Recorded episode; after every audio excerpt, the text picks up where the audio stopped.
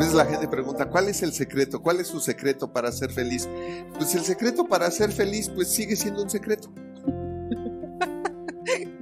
No, no, ya no. No es cierto. Hay formas de ser feliz y como decía Ana, la idea no es estar juntos toda la vida. La idea es hacerse felices toda la vida. Esa es la idea. Y quizá la fórmula ideal para tener en nuestro cónyuge el complemento perfecto eh, radica en que logremos satisfacer estas tres necesidades y estas tres áreas con nuestro cónyuge. Ahí está el chiste.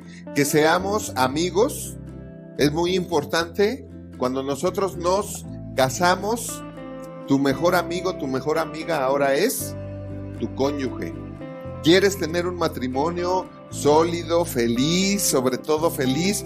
Pues tienes que ser amigo, amiga de tu cónyuge. Porque si tú no eres amigo o amiga de tu cónyuge, lo más seguro es que tu cónyuge no la pase bien contigo. Porque tú la pasas mejor con otros. Porque tú quieres pasarla mejor con otros o con otras. Entonces sí es bien importante que entendamos eso. Esa es una clave muy importante. El problema de esto es que muchas veces la gente se casa y quiere seguir teniendo vida de soltero o de soltera Dile al que está a tu lado, así no jonuncia. ¿Ok? Así no jonuncia. No te puedes casar o unir, ¿verdad? Y seguir teniendo vida de soltero. Dile, olvídalo. O te casas o sigues de soltero. No puedes tener un pie adentro y otro pie afuera. Vas a fracasar.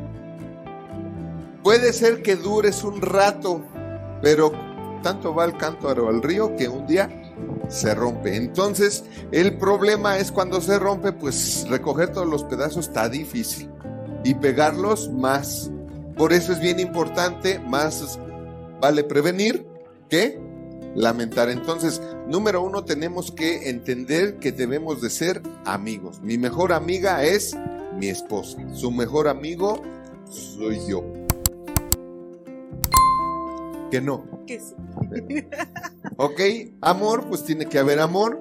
Por eso nos casamos, por amor y para amar. De hecho, nosotros nos casamos por la necesidad de tener a alguien a quien amar, no tanto quien te ame.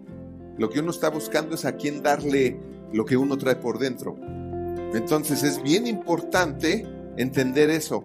Si no hay amor, no hay nada. Esto es lo que hace que un matrimonio sea perfecto y sí puede ser perfecto porque todo es superable y cuando todo es superable es perfecto y depende de tu voluntad, depende de tu conocimiento, ¿verdad?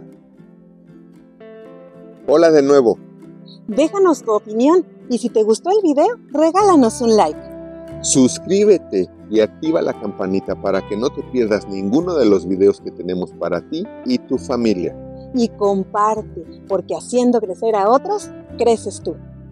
Porque la vida es bella cuando se sabe vivir. Nos vemos la próxima.